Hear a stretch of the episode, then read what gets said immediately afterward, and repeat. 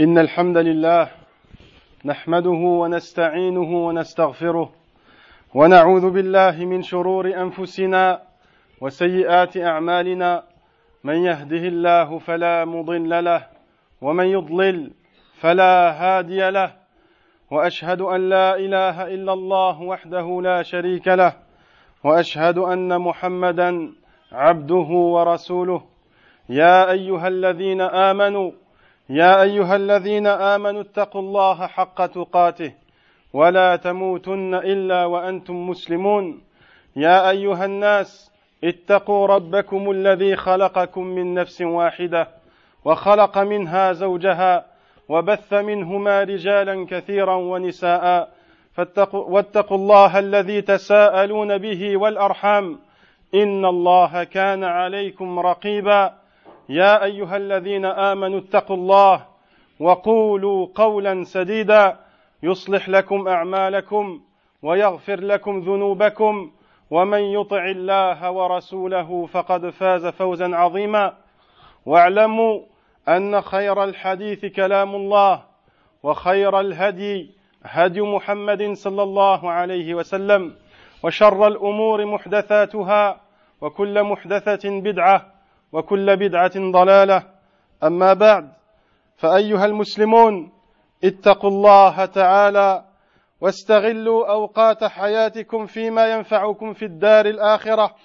يوم لا ينفع مال ولا بنون إلا من أتى الله بقلب سليم. واعلموا أن الوقت ثمين وأن كل لحظة تمر في غير عمل صالح فستخسرونها وتتحسرون على فواتها. قال الله تعالى والعصر إن الإنسان لفي خسر إلا الذين آمنوا وعملوا الصالحات وتواصوا بالحق وتواصوا بالصبر. فكل إنسان في خسر وفي ضلال عن الحق حتى يموت. وهؤلاء هم الخاسرون. واستثنى الله سبحانه وتعالى الذين آمنوا وعملوا الصالحات فإنهم في ربح فإنهم في ربح لا في خسر لأنهم عملوا للآخرة ولم ولم تشغلهم ولم تشغلهم أعمال الدنيا عنها. فتأمل أيها المسلم فتأمل أيها المسلم وأيتها المسلمة مع أي الصنفين أنت؟ مع أي الصنفين أنت؟ مع الخاسرين؟ ام الرابحين فاغتنم الاوقات بالاعمال الصالحه فاغتنم الاوقات بالاعمال الصالحه قبل فواتها chers frères et sœurs je vous conseille ainsi qu'à moi-même de craindre Allah subhanahu wa ta'ala et je vous conseille vivement d'occuper votre temps dans ce qui vous est utile en vue de l'au-delà, le jour où rien ne te sera utile, pas même ta famille ou ton argent, si ce n'est tes actions euh, que tu as fait, si ce n'est tes actions que tu as fait avec un cœur saint, plein de sincérité pour Allah. Sachez donc que la valeur du temps est immense et chaque moment de ta vie qui s'écoulera en dehors de l'obéissance d'Allah subhanahu wa ta'ala sera un regret et un remords, un regret et un grand remords. Allah dit, par le temps, certes l'homme est en pleine perdition, par le temps, certes l'homme est en pleine perdition, sauf, sauf ceux qui ont cru, agi en bien, et se sont conseillés la vérité, et se sont enjoints l'endurance. Cette sourate Ibad Allah nous informe que chaque, chaque être humain est dans l'égarement et dans la perdition. Ceux-là sont les perdants jusqu'à leur mort. Mais Allah a émis une exception. Ceux qui ont cru et agi en bien, ceux-là sont les gagnants et sont dans la bonne voie et ne sont point égarés, point égarés. Médite donc ces versets, chers frères, chères sœurs. Remets-toi en question Remets-toi en question en regardant si tu fais partie des perdants ou des gagnants. Cultive donc ton temps par l'obéissance d'Allah subhanahu wa ta'ala et dans les bonnes œuvres. Tu ne le regretteras jamais. عباد الله معشر المسلمين قد جعل الله الليل والنهار وقتا للعبادة كما قال تعالى وهو الذي جعل الليل والنهار خلفة لمن أراد أن يذكر أو أراد شكورا فرض الله فيها الصلوات فرض, فرض الله فيها الصلوات الخمس في أوقات محددة من اليوم والليلة. كما قال تعالى أقم الصلاة لدلوك الشمس إلى غسق الليل وقرآن الفجر. إن قرآن الفجر كان مشهودا. فحافظ يا عباد يا عبد الله فحافظ على صلواتك ولا تتركها مهما طرأ في حياتك. واعلم أنها صلة بينك وبين ربك. وشرع الله سبحانه وتعالى شرع الله لك صلوات النوافل فيما بين ذلك. فخذ نصيبك منها من قيام الليل والشفع والوتر والرواتب والضحى وشرع ذكر الله وشرع الله وشرع الله ذكر الله بالتهليل والتسبيح والتكبير والتحميد في جميع الساعات وخص أدبار الصلوات والصباح والمساء بفضيلة الذكر كما قال كما قال تعالى يا أيها الذين آمنوا اذكروا الله ذكرا كثيرا وسبحوه بكرة وأصيلا. وكان النبي صلى الله عليه وسلم يذكر الله على كل أحيانه. كان صلى الله عليه وسلم يذكر الله على كل أحيانه.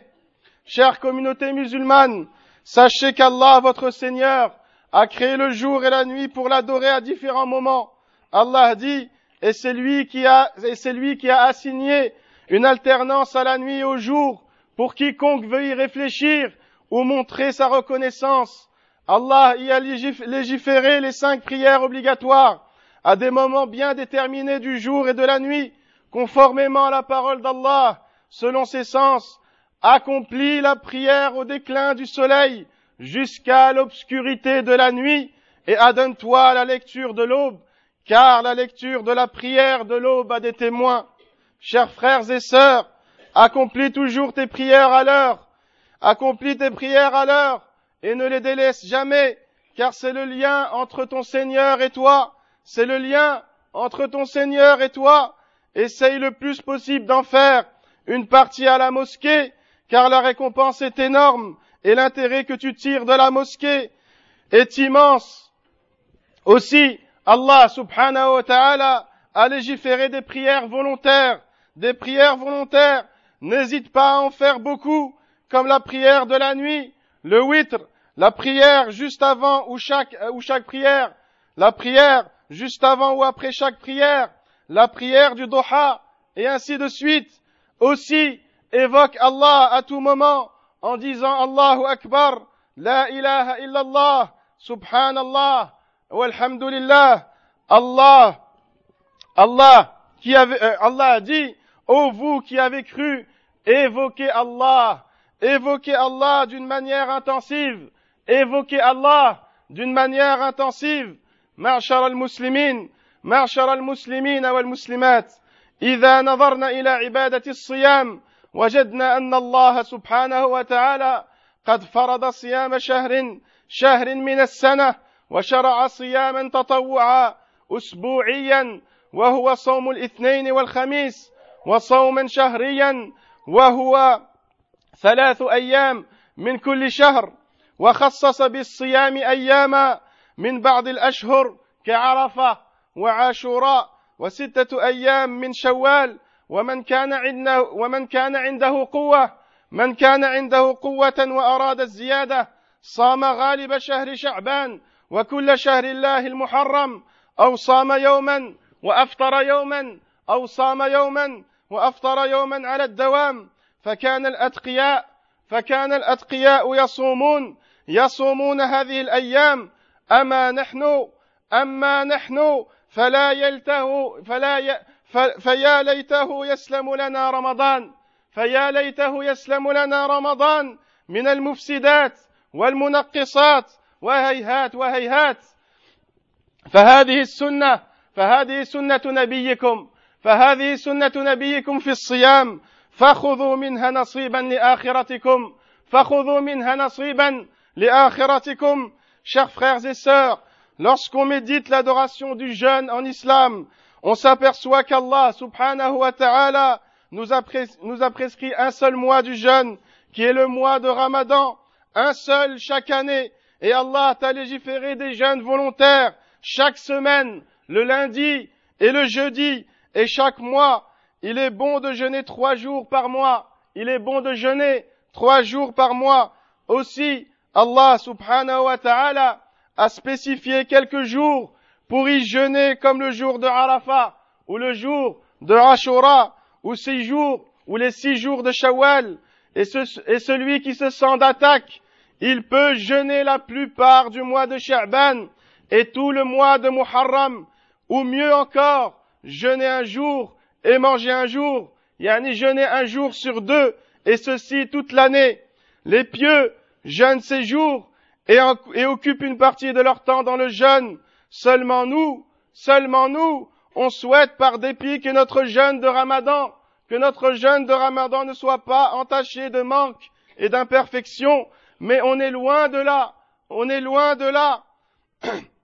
Jeûnez donc, mes frères, mes frères, mes frères et mes sœurs, jeûnez donc ces jours que l'on vient de citer et approvisionnez-vous pour le delà et craignez Allah subhanahu wa ta'ala معشر المسلمين واما العباده الماليه الواجبه عباده الماليه الواجبه والمستحبه فنجد ان الله سبحانه وتعالى أثنى على الذين ينفقون أموالهم بالليل والنهار من عموم أموالهم بحسب الحاجات.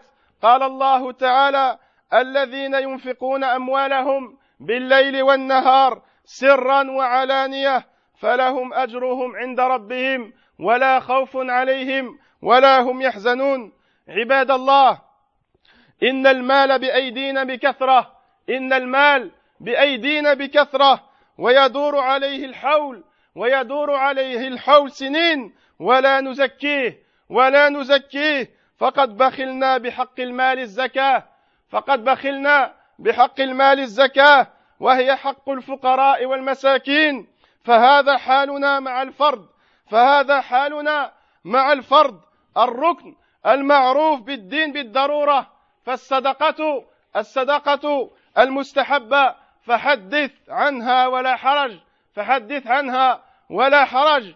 ذلك لأننا لم نجعل نصب أعيننا قوله تعالى وأنفقوا مما رزقناكم من قبل أن يأتي أحدكم الموت فيقول رب لولا أخرتني إلى أجل قريب فأصدق وأكن من الصالحين ولم نكن مطمئنين إلى قوله تعالى وما أنفقتم من شيء فهو يخلفه فهو يخلفه وهو خير الرازقين. فاتقوا الله تعالى فاتقوا الله يا عباد الله. فللأسف فللأسف اليوم نرى العجب نرى العجب لا نزكي ولا نتصدق ولكن نتعاطى الربا نتعاطى الربا والعياذ بالله.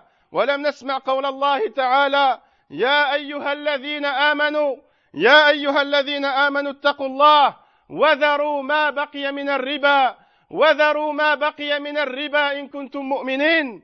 إن كنتم مؤمنين فإن لم تفعلوا فأذنوا بحرب من الله فأذنوا بحرب من الله ورسوله فأذنوا بحرب من الله ورسوله.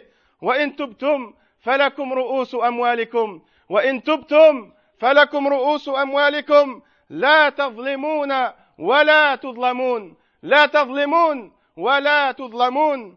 فاتقوا الله يا يا عباد الله. فاتقوا الله يا عباد الله. الربا حرام.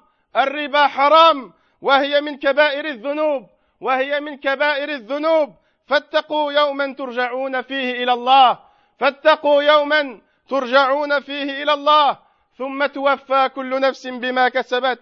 ثم توفى كل نفس بما كسبت. وهم لا يظلمون. chère communauté musulmane. Concernant l'adoration relative à l'argent elle peut être obligatoire comme la zakat ou recommandée comme l'aumône volontaire on trouve dans le Coran qu'Allah subhanahu wa ta'ala a fait l'éloge de ceux qui font preuve de charité à tout moment. Allah dit, ceux qui, ceux qui font l'aumône de jour comme de nuit, publiquement ou discrètement, publiquement ou discrètement auront leur récompense. Et la peur et la tristesse ne les touchera point. Chers musulmans et chères musulmanes, n'avons-nous pas de l'argent à profusion? N'avons-nous pas de l'argent à profusion? Cet argent, pour certains, s'entasse dans les comptes, s'entasse dans les comptes, année après année, sans prendre le soin de verser sa zaquette, sans prendre le soin de verser sa zaquette. Aujourd'hui, nous sommes devenus tellement radins que la zaquette ne sort plus des comptes, que la zaquette ne sort plus des comptes. Alors que dire des aumônes volontaires? Que dire des aumônes volontaires? Nous avons usurpé le droit des pauvres, nous avons usurpé le droit des pauvres et des indigents. Et honte Et honte si tu ne verses pas la zaquette chaque année. Et honte si tu ne verses pas ta zaquette chaque année. Et honte car ce pilier est connu de tous. Ce pilier est connu de tous. Et nul n'est censé ignorer les piliers de l'islam. Nul n'est censé ignorer les piliers de l'islam. Cela, car nous n'avons pas compris la parole d'Allah, subhanahu wa ta'ala suivante, et dépenser de ce que nous vous avons octroyé avant que la mort ne vienne, avant que la mort ne vienne à l'un de vous, et qu'ils disent alors, Seigneur, si seulement tu m'accordais un court délai, je ferai l'aumône et serai parmi les gens de bien.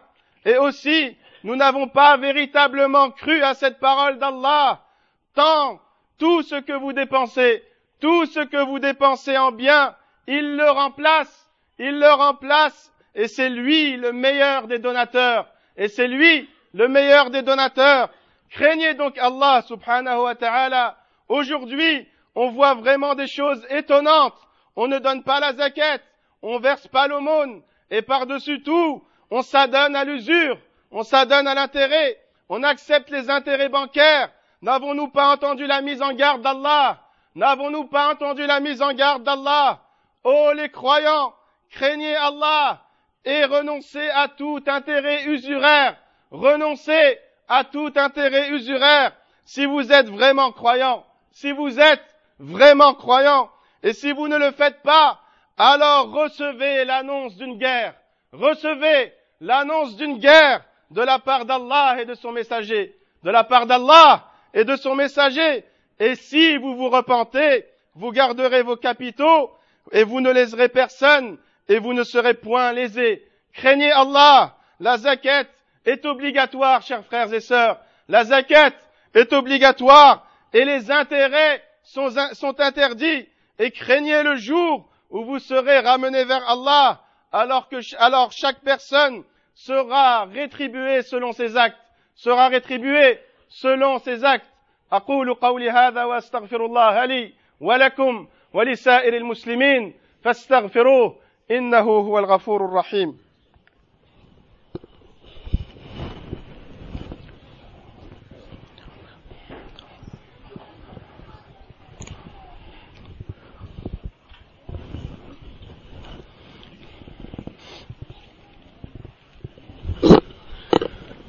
الحمد لله وحده والصلاة والسلام على من لا نبي بعده.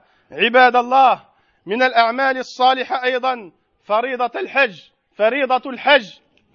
لقد فرض الله سبحانه وتعالى الحج مرة واحدة في العمر.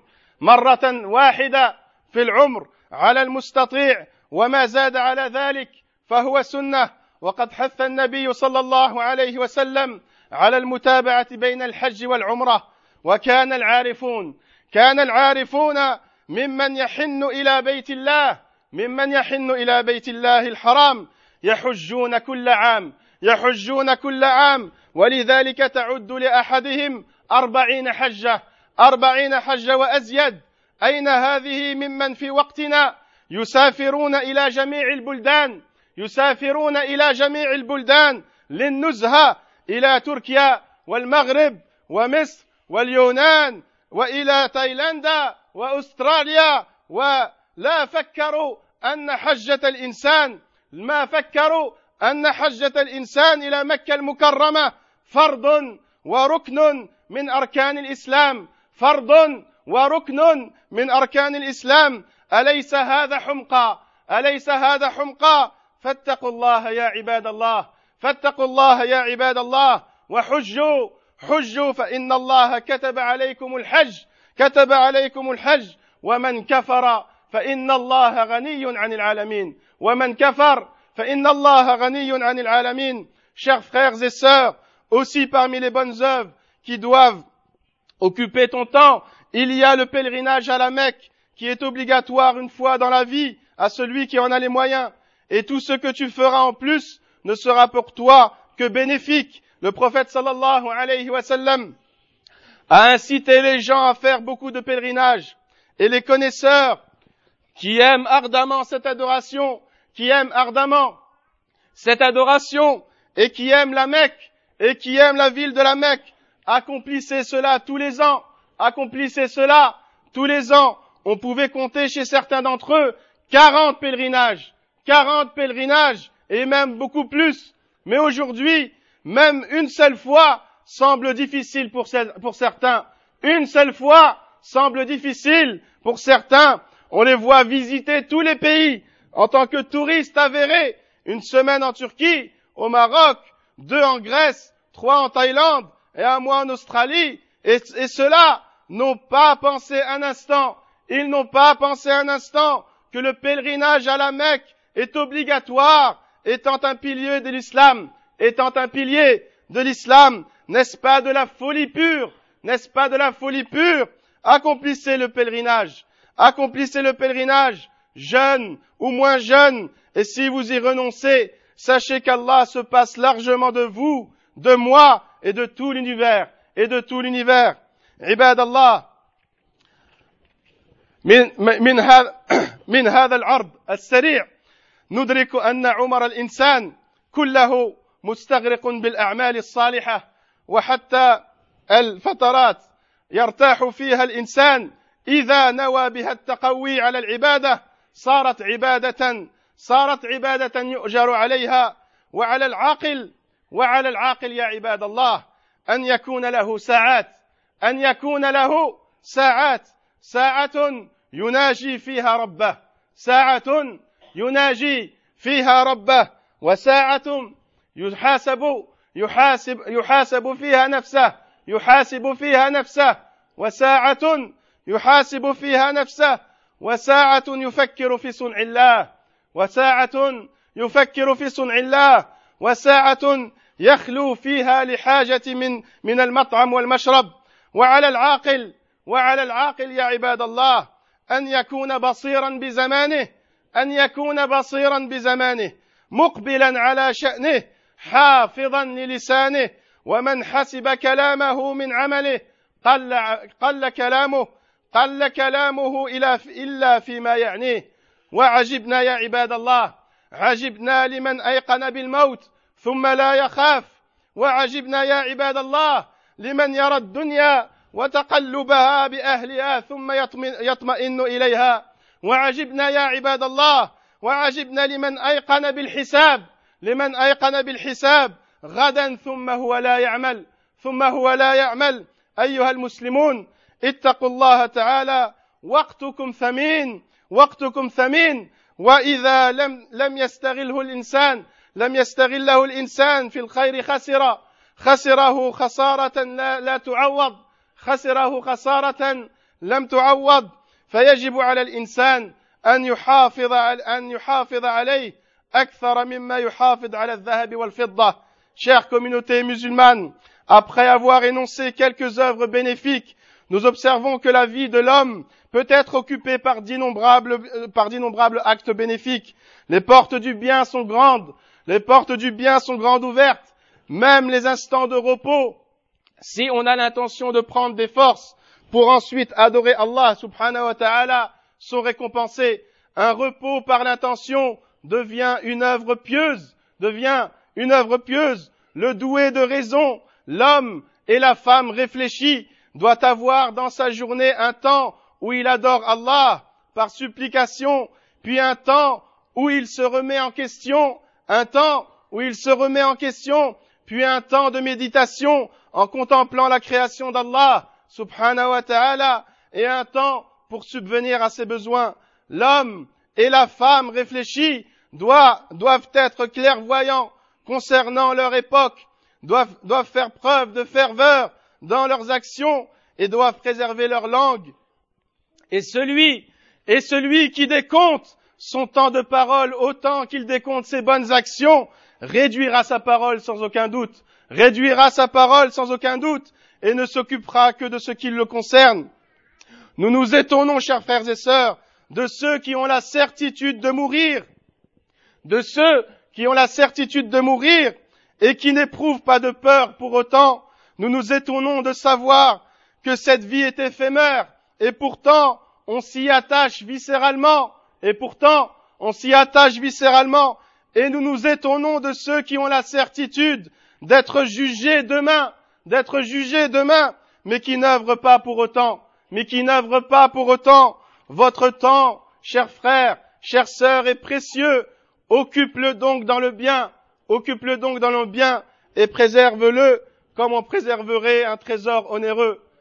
اللهم صل وسلم على نبينا محمد وعلى اله وصحبه اجمعين اللهم صل وبارك على محمد وعلى آل محمد كما صليت وباركت على إبراهيم وعلى آل إبراهيم في العالمين إنك حميد مجيد.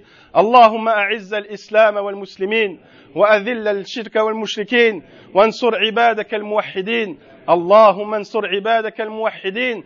واحم حوزة الدين. يا أرحم الراحمين. اللهم رحمتك نرجو. اللهم رحمتك نرجو. فلا تكلنا إلى أنفسنا طرفة عين. فلا تكلنا إلى أنفسنا طرفة عين. اللهم إنا نسألك العفو والعافية في الدنيا والآخرة. اللهم إنا نسألك العفو والعافية في الدنيا والآخرة. ربنا آتنا في الدنيا حسنة وفي الآخرة حسنة. وقنا عذاب النار. اللهم اغفر للمؤمنين والمؤمنات والمسلمين والمسلمات. اللهم تب على التائبين واقض دين المدينين واشف مرضانا يا أرحم الراحمين. اللهم اشف مرضانا ومرضى المسلمين يا أرحم الراحمين. وأخيرا يا إخواني je voulais vous dire inchallah que le, la mosquée a reçu la facture de l'électricité et du gaz qui est de 688 euros. Inch'Allah, la tabkhalu ala anfusikum. Donnez ce que vous pouvez. Jazakum Allahu khair. Wa sallallahu ala nabiyyina Muhammad wa ala alihi wa sahbihi ajma'in.